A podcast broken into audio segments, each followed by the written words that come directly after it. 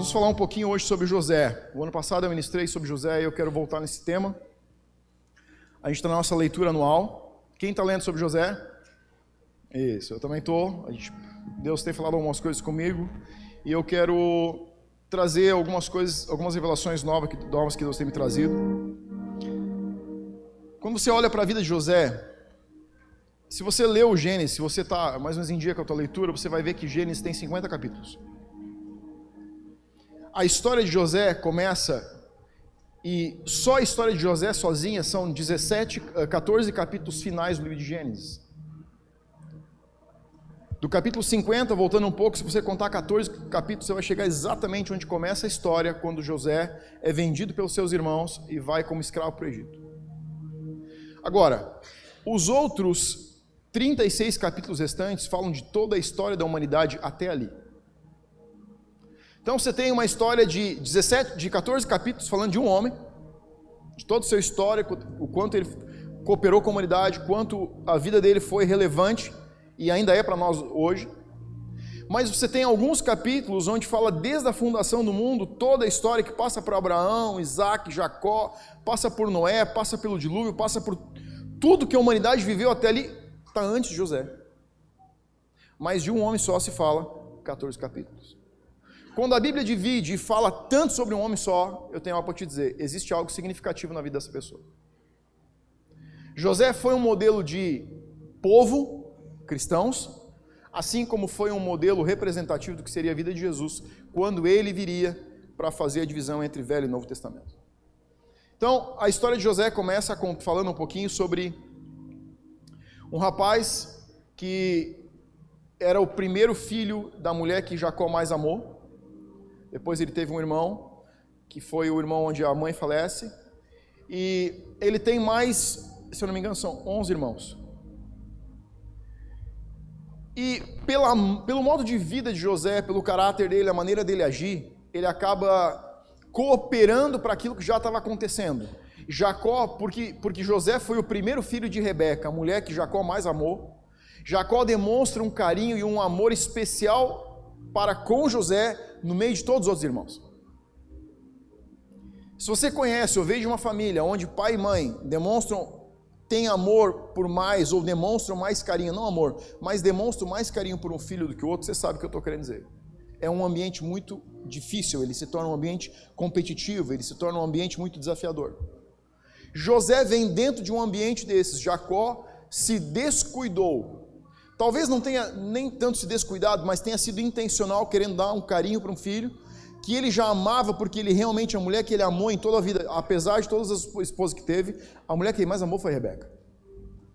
Então ele devotou uma atenção especial para José, e além disso, o caráter e o modo de vida de José destacaram ele dentro da família.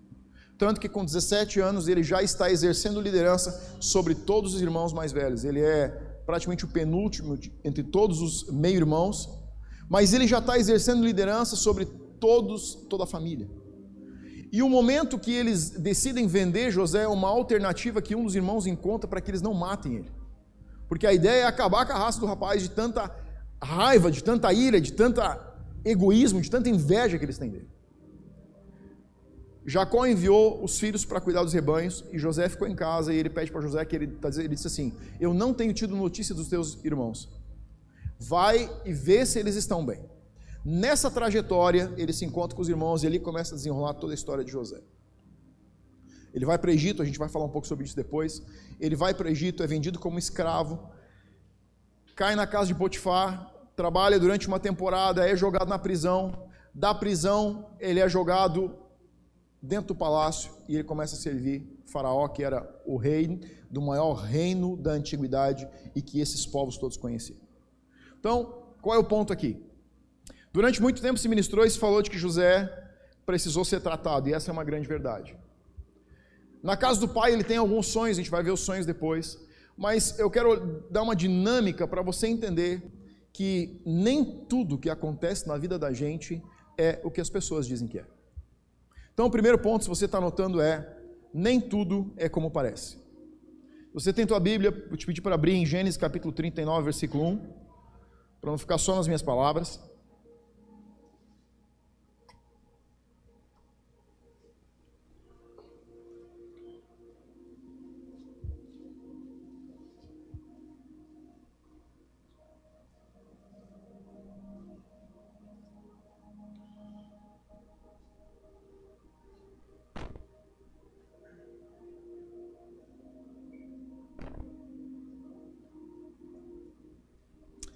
Gênesis 39, versículo 1 diz assim: José na casa de Potifar.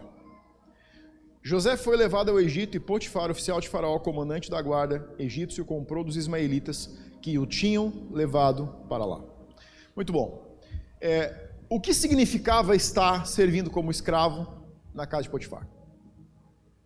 O que te parece quando você olha e diz assim: venderam um dos irmãos e ele foi parar na casa de um é, general egípcio, de um capitão da guarda egípcio, não general, capitão da guarda de Faraó, e agora ele trabalha como escravo. O que te parece isso? Uma promoção ou um desfavor? Favor ou desfavor de Deus? Não parece desfavor? Sim ou não? Sim. Então, o que eu tenho para te dizer é: nem tudo é como parece ser. José ser vendido e cair na casa de Potifar e se tornar servo na casa de Potifar, e se você estudar um pouquinho, você vai descobrir que levou mais ou menos um ano para ele sair de o último escravo entrar na casa até, o, até ele ter o governo da casa inteira. Então, foi um prazo muito curto de promoção dentro da casa.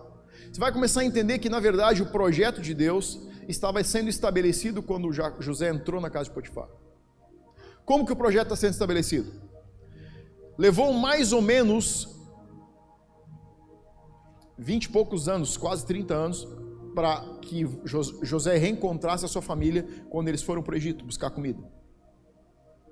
Quando eles entraram no Egito, quando Jacó com toda a família entra no Egito, eles são mais ou menos entre 66 e 70 pessoas. Então, se a gente voltar para 20 anos antes, José tinha 17 anos quando ele foi vendido como escravo. A família de José, de Jacó, o pai de José, deveria, a estimativa é de que eles eram mais ou menos 20, entre 20 e 30 pessoas entre pessoas da família e servos. A estimativa que se faz, que os estudiosos fazem da casa de Potifar, é que eram mais ou menos 70 pessoas entre família e servos. Então, Deus tinha um projeto com José, que era levar ele para o Egito, porque ele precisava salvar toda aquela terra. O que ele precisa fazer com José é preparar ele para o destino profético que ele tinha o chamado dele na vida dele. Como que você prepara uma pessoa que mora em uma fazenda e administra ovelhas, alguns servos e os seus irmãos que estão loucos para matar ele?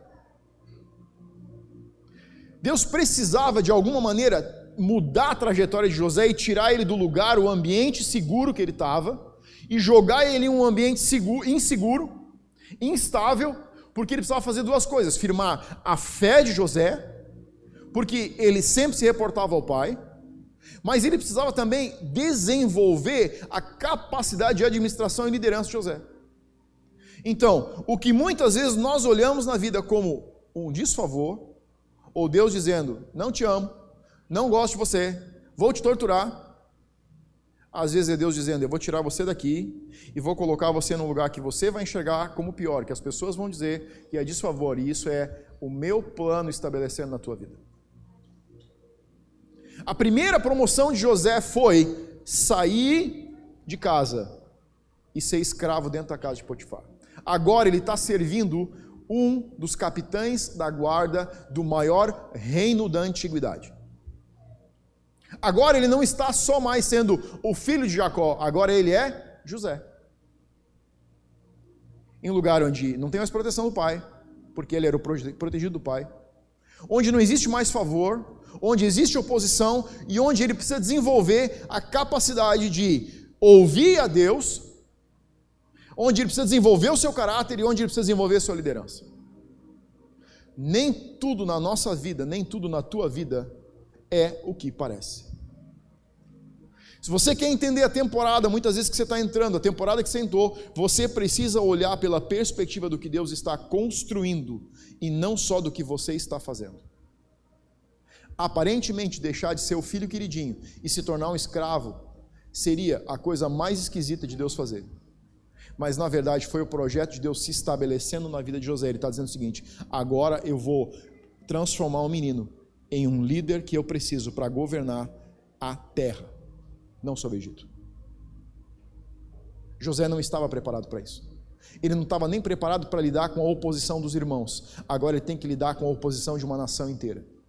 Então, José vai para a casa de Potifar, começa a servir. Segundo ponto é: abençoe o que Deus está abençoando. Uma grande questão no nosso coração, quando nós fazemos a leitura errada do que Deus está fazendo, é que nós nos posicionamos no lugar errado. Quando você não entende o que Deus está fazendo com a tua vida, normalmente o teu coração vai se posicionar contrário ao que Deus quer que você faça. Durante muito tempo a gente orou assim: Deus, faça isso. Deus, faça aquilo. Deus, faça o outro. Deus não faz nada que a gente pede. Você sabia que Deus não faz nada que você pede? Sabia disso ou não?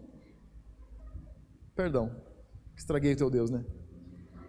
Não, você precisa orar o que Deus está querendo fazer para que então ele faça. A Bíblia diz que Jesus não fazia nada que ele não via e ouvia o Pai fazer. Sabe por que, Jesus não errava nunca? Porque ele sempre pedia dizer, Pai, eu sei que você está querendo fazer isso, então faz. O segredo é a gente aprender a abençoar aquilo que Deus está abençoando. Sabe como que eu vejo na, na vida de José? Potifar chamou José e disse assim: Eu vou colocar você para liderar tudo na minha casa, porque eu estou vendo que tudo que você põe a mão prospera. Quando você abençoa aquilo que Deus está abençoando, você retorna com bênção. José subiu em liderança dentro da casa de Potifar, porque os negócios de Potifar começaram a se multiplicar e se desenvolver e crescer. Como nós agimos? Como o nosso coração reage quando nós não estamos na posição que nós gostaríamos de estar? Não estou falando do lugar, eu estou falando da posição.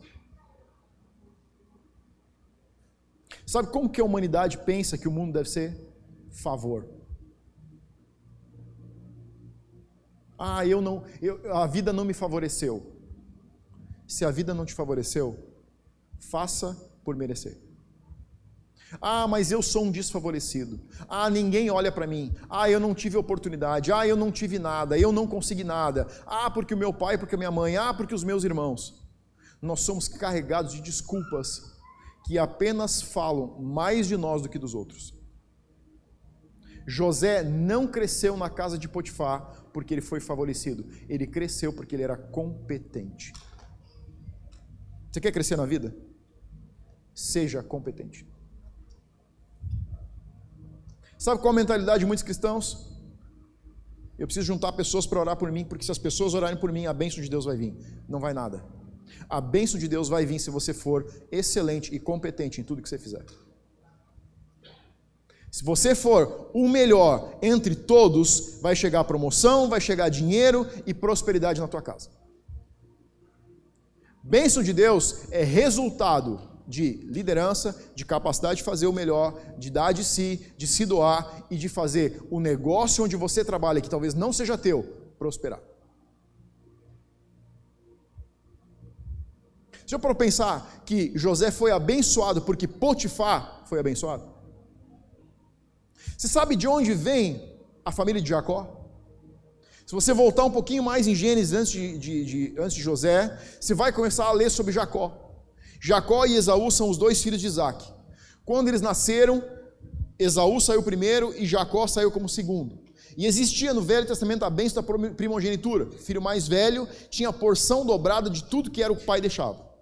Se o pai deixasse um milhão de herança, ele deixaria o dobro para o primeiro filho do que ele deixaria para o segundo. Então 66% ia para um e 33% para o outro.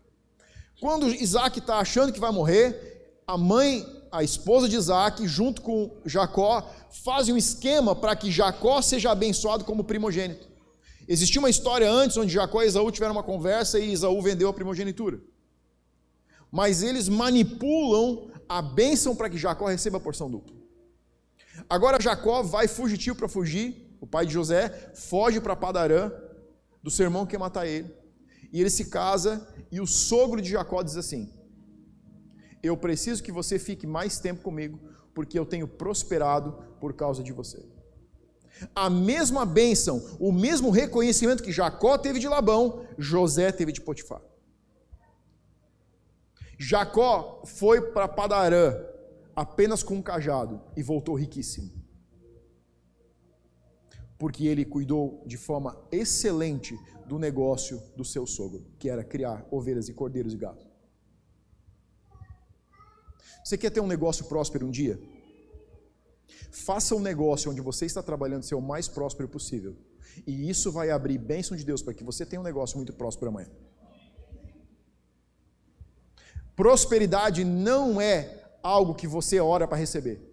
Ela é resultado de uma mentalidade, de uma ação, de um pensamento, de um estilo de vida. Você precisa ser próspero servindo alguém para que você seja próspero com alguém te servindo um dia. Muitas pessoas querem prosperar na vida, mas eles nunca se doaram para que alguém prosperasse antes deles.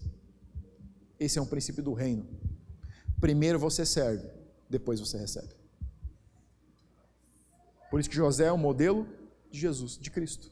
O que Jesus disse para os discípulos? Vocês estão querendo ser grande? Vou dizer para vocês como. Vocês entram debaixo dos outros e servem os outros. E isso faz vocês ficarem grandes. José conhecia esse, princípio no coração dele. Se eu fizer Potifar, Potifar ser mais rico, ele vai liberar favor para mim. Pensa comigo. O menino chega na casa de Potifar. Em um ano ele sai de um escravo que trabalhava na roça para o governador da casa.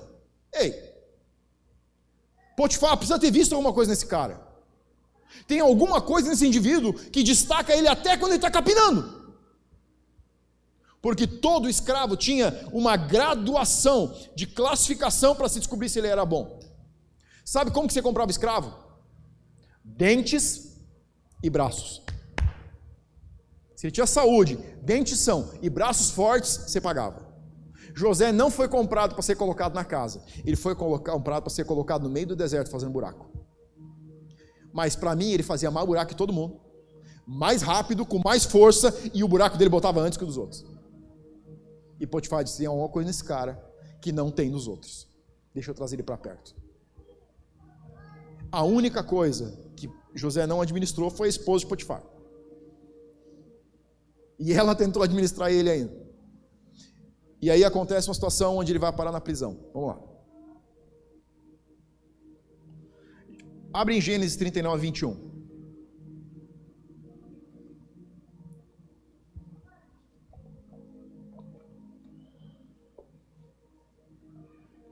Trinta e nove, vinte e um. Agora a gente está chegando na segunda promoção de José.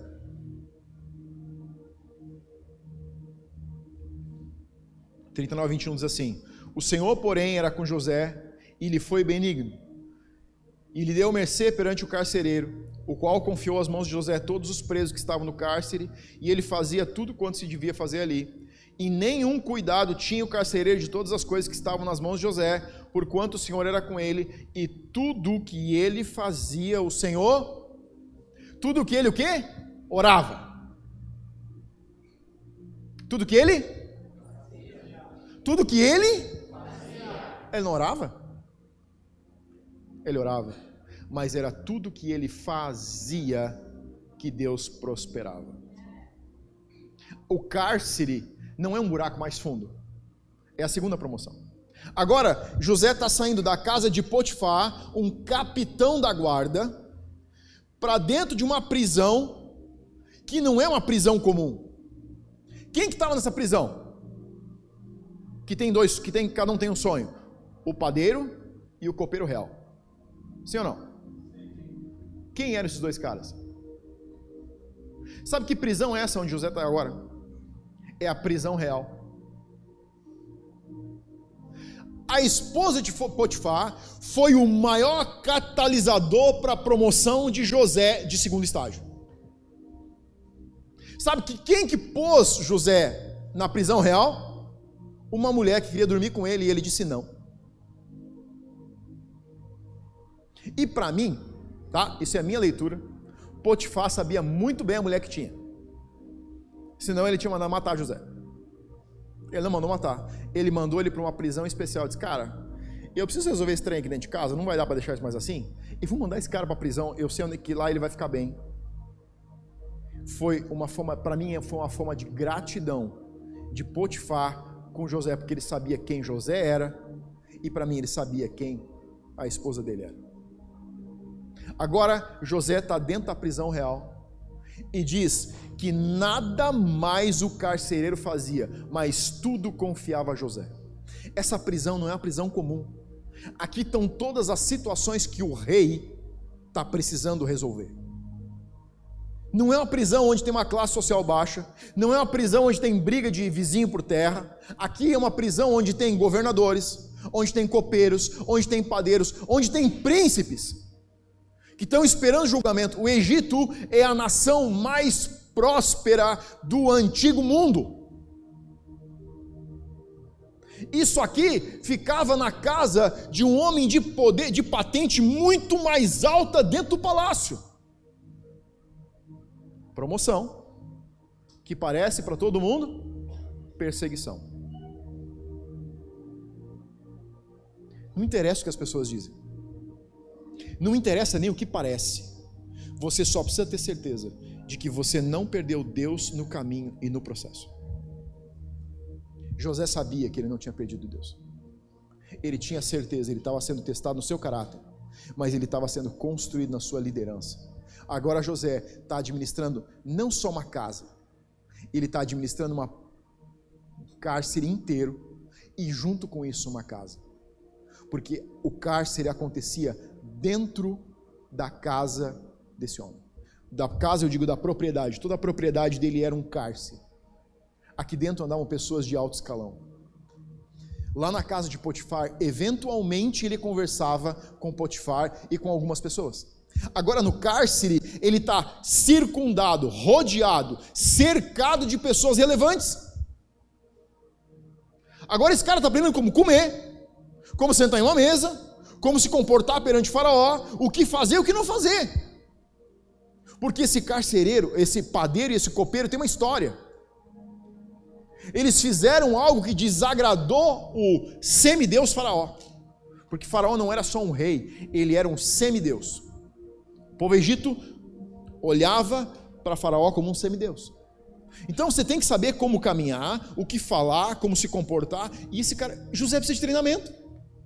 Sabe por quê? Porque o destino profético dele é ser o segundo no reino.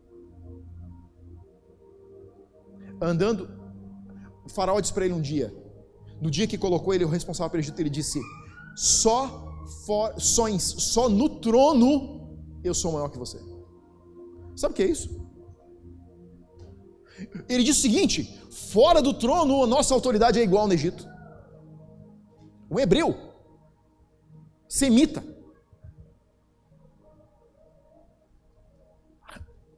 A promoção de José foi um cárcere, foi a segunda promoção. Ele está sendo testado e está sendo provado na sua liderança e na sua resiliência. Não importa o que está acontecendo com você você precisa encontrar Deus nesse processo.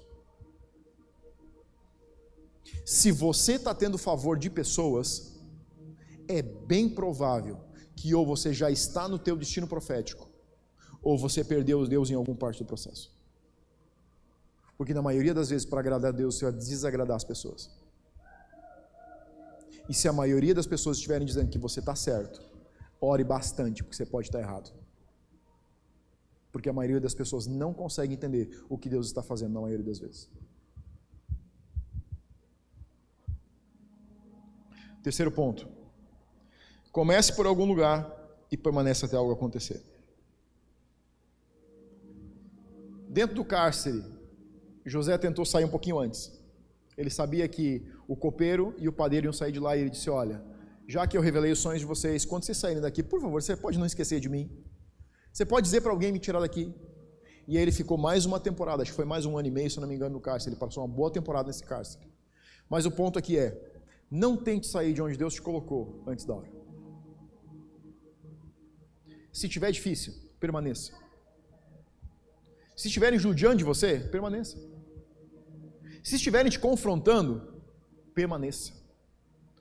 Todo o processo que você interrompe, você rompe o ciclo e você vai começar de novo. Nós somos uma geração de fracos, inconstantes, inconsequentes. Quando a coisa aperta, a gente quer fugir. É, eu botei o meu junto, porque aí vocês não ficam bravos comigo. Sim ou não? Tem. Quantas vezes você pede para alguém dentro da tua casa orar por ti quando você está com dor de cabeça? E quantas vezes você vai no, na gaveta pegar um Doril, um Dorflex, um Anador? Ah, eu vi que tem gente rindo. Você não vai levantar a mão nem que eu pergunte se você ama tua mãe. Mas você sabe que eu estou falando contigo. É. O que, que você faz quando o teu chefe começa a te perseguir? A primeira coisa que nós queremos fazer é encontrar uma solução fácil. Nós somos uma geração de soluções fáceis. Se a solução não vem rápido, não vem fácil, a gente espana rapidinho. Se não é como a gente quer, a gente espana rapidinho. Geração anterior à nossa e a geração anterior eram resilientes. Se eles tentassem fazer e não conseguissem, eles iam continuar tentando até terminar. Bom final.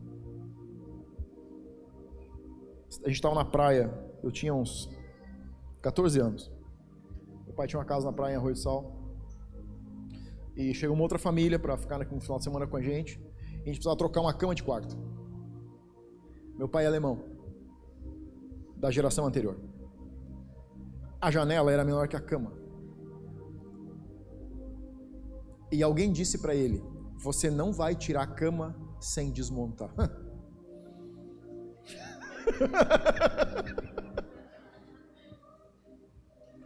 o sol estava quente, era quase meio-dia.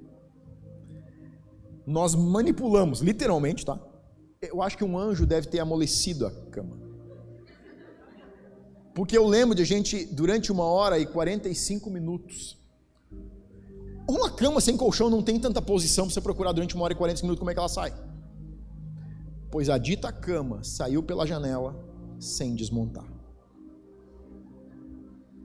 Até hoje ele diz assim para mim, cutuca às vezes assim: Lembra da cama? Eu digo: Lembro. Eu teria desistido com 15 minutos, peguei uma chave, abri, desmontar a cama, puf. Por quê? Para ele foi o maior prazer tirar aquela cama daquele quarto, só porque alguém disse não dá. Eu sempre digo que alemão não é teimoso, teimoso é quem tema com alemão. Quem tem alemão na família, conhece alemão, trabalha com alemão, sabe o que eu estou falando. Cara, você sabe como é que você põe 25 italianos dentro de um Fusca? Isso que é de graça. Sabe como é que põe 25 alemão dentro do Fusca? Diz que não dá. Eles vão entrar, nem que o Fusca dilata. Eles vão entrar, acabou. É assim. Mas é resultado do quê? De uma geração resiliente. A Alemanha indenizou os países que ela atacou duas vezes. Primeira e Segunda Guerra. E a Alemanha é um país bem menor que a maioria dos partes dos estados do Brasil. E ela está entre os países mais ricos do primeiro mundo, da Europa. Explica isso para mim. Eles não têm a metade, um terço, um décimo do que o Brasil tem de riqueza. Por quê? Porque quando.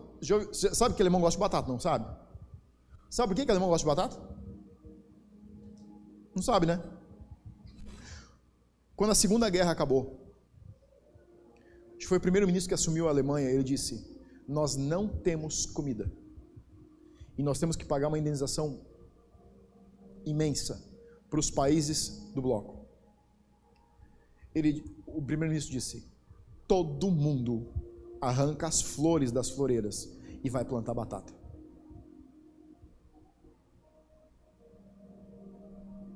E eles fizeram isso. E a Alemanha se levantou plantando batata. O que eu estou querendo dizer com isso? O que falta para a gente é resiliência para ficar onde precisa ficar até o processo terminar. Não tenha fuga como uma solução. Tenha a dor como uma solução. Se Deus está colocando você num processo dolorido, é nesse lugar que você precisa, deve estar. E você pode fugir, mas você não vai crescer e você vai retroceder e voltar de novo no processo. Você está servindo em uma área executiva aqui na igreja? seja mais teimoso do que quem está te confrontando. Fica no teu lugar. Se estão pegando pesado com você, prove que você tem muito mais pesado para poder pegar. Se alguém disser que você não consegue, prove que você faz. Não seja covarde. Não seja covarde na vida. Não seja covarde nos seus negócios. Não seja covarde com o teu casamento. Ele está ruim, não troca. Melhora ele. É só ouvir a ministração da semana passada. Chega em segundo que está tudo resolvido. O problema é que nós queremos chegar em primeiro. José sabia chegar em segundo. Potifar disse: Você é o segundo na minha casa. E como segundo, você não vai tocar na minha mulher. E José não tocou. E ele foi parar na prisão por causa disso. Mas ele sabia que Deus ainda estava com ele na prisão, porque ele sabia que ele precisava mais de Deus do que de uma mulher. Tem muito cristão perdendo a vida por causa de mulher. Tem muita mulher perdendo a vida por causa de homem. Perca qualquer coisa na vida, mas não perca o seu Deus no processo. Número 4. Se posiciona para o cumprimento da palavra profética e não só para recebê-la. Muitas pessoas estão prontas a qualquer momento para receber uma palavra profética, mas não sabem se posicionar até que ela se cumpra. Existem duas coisas que você precisa fazer quando você recebe uma palavra profética, ou para receber uma palavra profética. Primeira, posicionamento. Qual era a palavra profética de José? O que, sustentou José no Egito? Uma palavra profética. Posicionamento. O posicionamento dele com dois sonhos que ele teve fizeram José saber que existia algo, que Deus tinha algo para ele. O que, que ele sonhou? Ele sonhou um dia que ele e os irmãos estavam amarrando feixe de trigo e que em um momento o feixe de trigo dele ficou de pé e os feixes de trigo dos irmãos se dobraram. Um pouco depois disso, nessa ordem, ele teve um sonho que onze estrelas, o sol e a lua, se prostravam. Agora olha só. Quando José chegou no Egito, o que você acha que ele pensou quando ele lembrava dos sonhos? Quais eram os motivos de adoração dos antigos povos e do Egito, principalmente?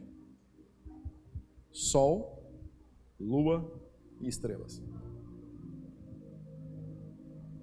Quando José botou o pé no Egito, ele sabia que ele estava sendo preparado para o destino profético que Deus tinha para ele. Quando o, rei do Egito, quando o faraó tem o sonho, e José interpreta o sonho, sobre o que é que ele começa a governar sobre o Egito, e o que é que ele começa a administrar? Todo o trigo. Não basta receber uma palavra profética, você precisa saber se posicionar quando você recebe uma palavra profética. E se posicionar ainda precisa de sustentação. Posicionamento é quando você se coloca em uma posição devida. Muitos cristãos adotam uma posição devida de cristãos, mas eles não têm resiliência suficiente para sustentar o seu posicionamento. Sustentar é evitar a queda, manter o equilíbrio, manter a resistência, aguentar-se, permanecer em um lugar, resistindo e lutando. Foi isso que sustentou José no Egito. Ou você acha que ele se sentiu honrado quando ele se tornou escravo? Eu acredito que não. E eu acredito que foi um baque maior ainda quando ele foi para a prisão. Mas quando ele entendeu por que e o que os sonhos representavam, ele sabia que ele estava cada vez mais perto daquilo que Deus queria fazer nele e através dele. Muitas vezes nós invertemos a posição do que Deus precisa fazer. Nós queremos que Deus faça através de nós antes de fazer em nós. Deus não vai fazer através de você antes de fazer em você. Porque ele precisa te preparar para te empoderar. Porque se você der um, uma arma carregada para uma criança de 10 anos, ele vai fazer besteira, mesmo que ele tente fazer a melhor coisa do mundo. Sim ou não? Não é voluntário. É porque ele não está preparado para lidar com uma arma carregada. Simples. Até para guardar, ele vai matar alguém, se tiver gente ao redor. Muitas vezes nós nos posicionamos para receber uma palavra profética. E aí o próximo passo é inverter a ordem. Nós queremos que Deus faça através de nós antes de fazer em nós. Sabe como que Deus faz em você? Com problemas, com perseguição, com dificuldade, com confrontos, conforto.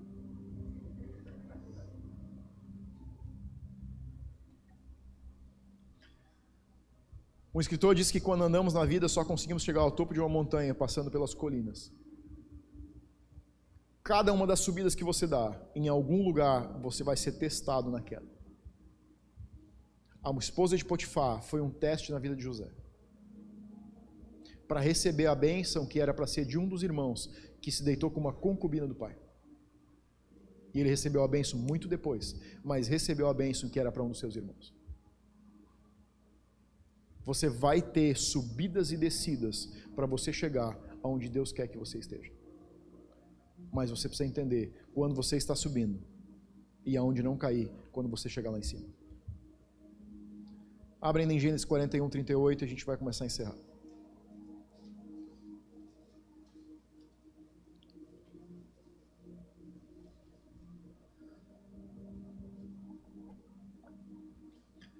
Disse Faraó aos seus oficiais: Aqui José já, tá, já interpretou o sonho de Faraó das vacas e das espigas.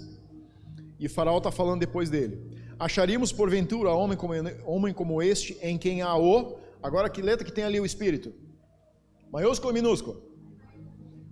Faraó, o semideus do Egito, que adora o sol, a lua e as estrelas, está reconhecendo que em José existe o Espírito de Deus. Quem diz para ele? O mesmo Deus que endureceu o faraó, o coração de um sucessor desse faraó depois para não deixar o povo sair. Ninguém disse para faraó que é o Espírito de Deus que está em José, mas ele está reconhecendo algo que José já sabia. Depois disse faraó a José: Visto que Deus te fez, não os deuses, mas que Deus te fez saber tudo isso, ninguém é tão ajuizado e sabe como tu. Ajuizado e sabe. Tem muito crente que quer ser sábio, mas não é nem ajuizado.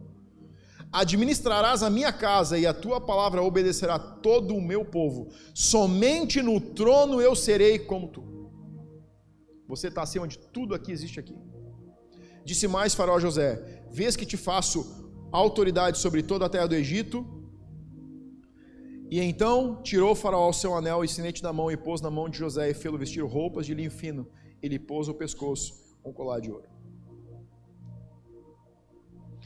Não importa quanto tempo e onde você esteja, você precisa saber quem você é.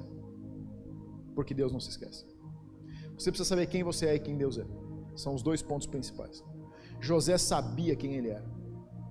Você não vê em nenhum lugar ele se anunciar como filho de Jacó. Mas na terra do pai dele, era isso que ele dizia: Eu sou filho de Jacó. Aqui no Egito, ele está dizendo: Eu sou José. Ele está sendo conhecido como um homem com integridade, com juízo e com sabedoria.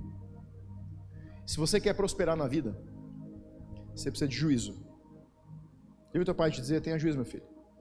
Você precisa de juízo. E você precisa de sabedoria.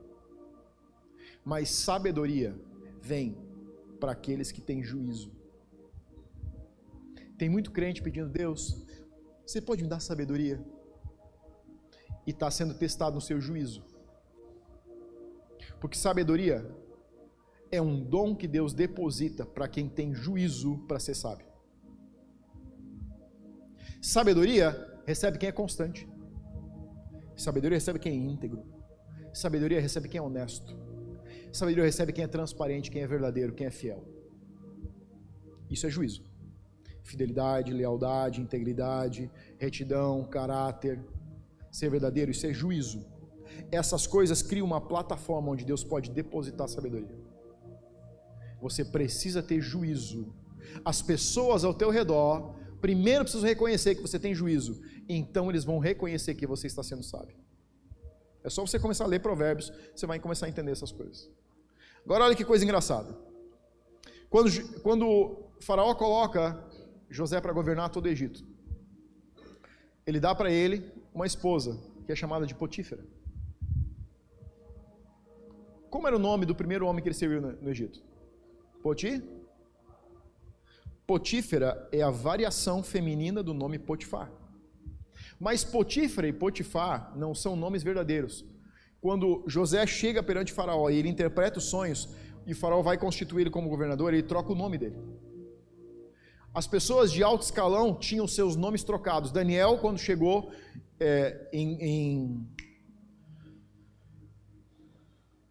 Fugiu o nome da cidade, do país? Onde? Babilônia, muito obrigado, está lá. Sadraque, ele foi trocado o nome dele, assim como dos companheiros dele. Sadraque, Mesaque e Abednego. Daniel também foi trocado o nome dele. Então, isso era uma honra. Trocar o teu nome significava que você estava recebendo um novo nível de autoridade. Isso implicava em as pessoas te reconhecerem por causa do teu nome. Agora, uh, Daniel, já estou botando Daniel no Egito. Agora, José está recebendo uma esposa com o nome de Potífera, sendo que ele serviu na casa de Potifar. Potífera e Potifar eram nomes dados a pessoas que serviam um Deus, o Deus Om, o Deus Om, no Egito. Era um dos deuses. Agora só olha que engraçado.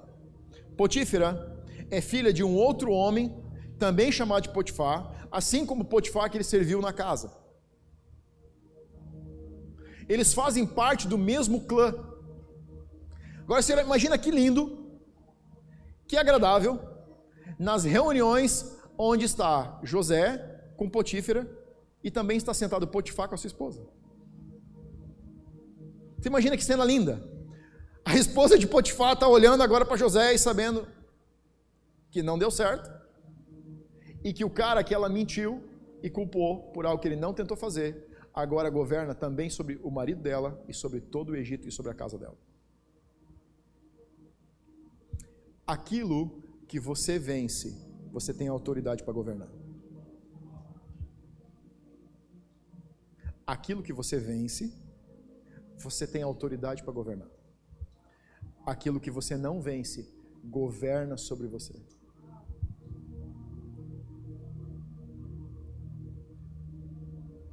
Aquilo que você não vence vai governar a tua vida. Por isso que a vida com Deus é uma vida de liberdade porque ele vai te jogar em oportunidades onde você vai ser testado e tentado com tudo aquilo que te escraviza. Mas não é para você cair, é para você governar, é para você ter autoridade de redenção. Você só pode redimir aquilo que você governa, que você tem autoridade sobre. Você não pode redimir algo sobre o qual você não tem autoridade. Você não tem o poder para ir lá na prisão e libertar alguém de lá. Você precisa de um advogado que vai entrar em contato com o juiz, que tem autoridade para liberar um mandato, que vai liberar uma pessoa que está em cárcere. Você não pode entrar na, numa casa onde tem alguém sequestrado e libertar a pessoa simplesmente porque você vai dar uma ordem. Você precisa estar com uma autoridade, você precisa ter polícia, você precisa ter uma guarda para conseguir fazer isso. A nossa vida fala das coisas espirituais. Você, tá, você é posicionado frente a coisas difíceis porque Deus está querendo te dar autoridade sobre aquelas coisas. Não é porque Ele não ama você. Não é porque Ele quer te torturar.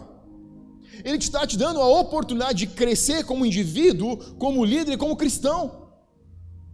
Porque Ele quer e sonha que os seus filhos governem a terra. Você foi escolhido para governar a terra e ser posicionado frente a situações difíceis vão dar para você capacidade de redimir pessoas naquelas situações. Sabe como que você vai ter condição de olhar nos olhos de uma prostituta e dizer para ela que ela é uma mulher honrada? Quando a mulher quiser ir para a cama com você, você dizer não. E ela vai se sentir uma mulher honrada por isso. Sabe como que você vai liberar, libertar um homem de, de, de pornografia? Quando você vence a pornografia, você consegue olhar no olho dele e dizer assim: Eu já estava lá, eu sei como é, mas eu estou aqui, agora eu sei como é e vou te ajudar a chegar aqui. É para você ter autoridade para redimir e não julgar.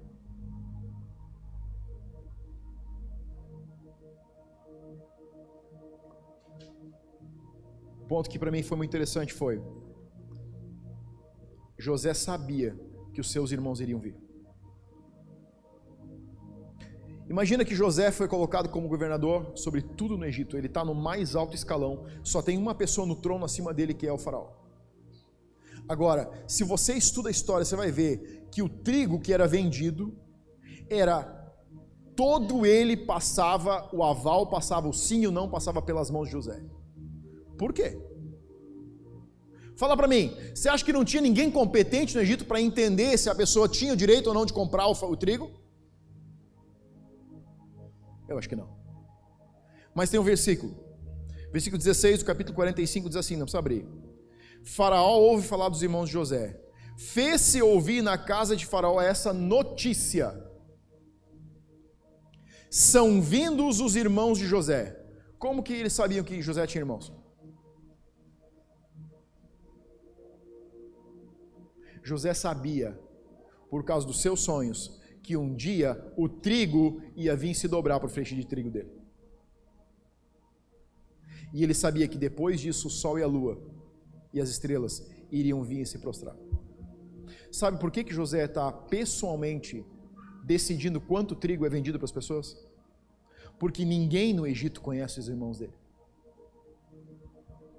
E porque ele entende que ele está lá para servir as pessoas. José nunca misturou a sua posição com quem ele era. Você não é promovido porque você é bom. Você é promovido porque as pessoas são boas. Você é promovido porque você precisa servir pessoas. Tem muitas pessoas que misturam promoção e imaginam que a identidade é o que eles estão fazendo. E eles começam a usar a plataforma do que eles fazem para afirmar quem eles são. Sabe por que José não teve problema de perdoar os irmãos? Porque ele já tinha perdoado eles muito tempo antes. Sabe quando que ele tinha perdoado? Quando ele entendeu que ele estava no lugar e que todo o plano de Deus estava se consumando para que todos os povos ao redor viessem buscar trigo e não morressem de fome. Quando ele conversa com Faraó, ele diz o seguinte: a minha proposta é de que vocês, durante os próximos sete anos, separem 25% de tudo que a terra vai gerar e que seja guardado. Faz uma conta para mim: 25 vezes 7 dá quanto?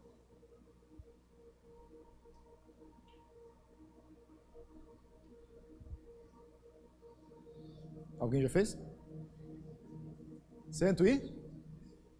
175? Estou certo? Por que 175?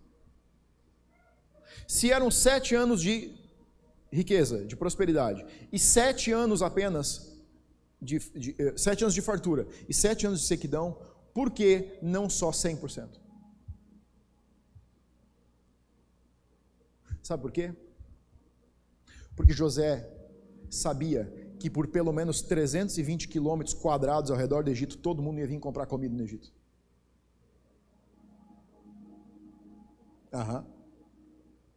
Ele não está dando uma dica para Faraó salvar o Egito. Sabe por quê? Porque José sabe que ele não está lá para salvar o Egito, ele está lá para salvar toda a terra ao redor do Egito. Ele já tem até a conta pronta na cabeça. Esse é o servo fiel que Jesus falou no Novo Testamento, que está pronto com a aplicação financeira para o recurso. Eu sei até quanto você tem que fazer. Você tem que separar 25% nos próximos sete anos, porque no teu sonho uma vaca come a outra e fica magra, uma espiga come a outra e fica magra. Como que você fica quando você é ofendido pela vida? Você faz a conta do que você precisa redimir, ou você fica acusando o que te fizeram? Homens sábios e justos sobre a terra não ficam acusando, eles ficam olhando e fazendo a conta do que eles vão redimir um dia. Aqui, ó faraó, não é só para ti, não. É para minha família que está a 320 quilômetros daqui, ao quadrado. Isso é saber chegar em segundo.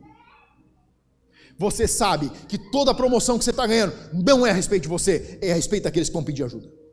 Isso é saber chegar em segundo.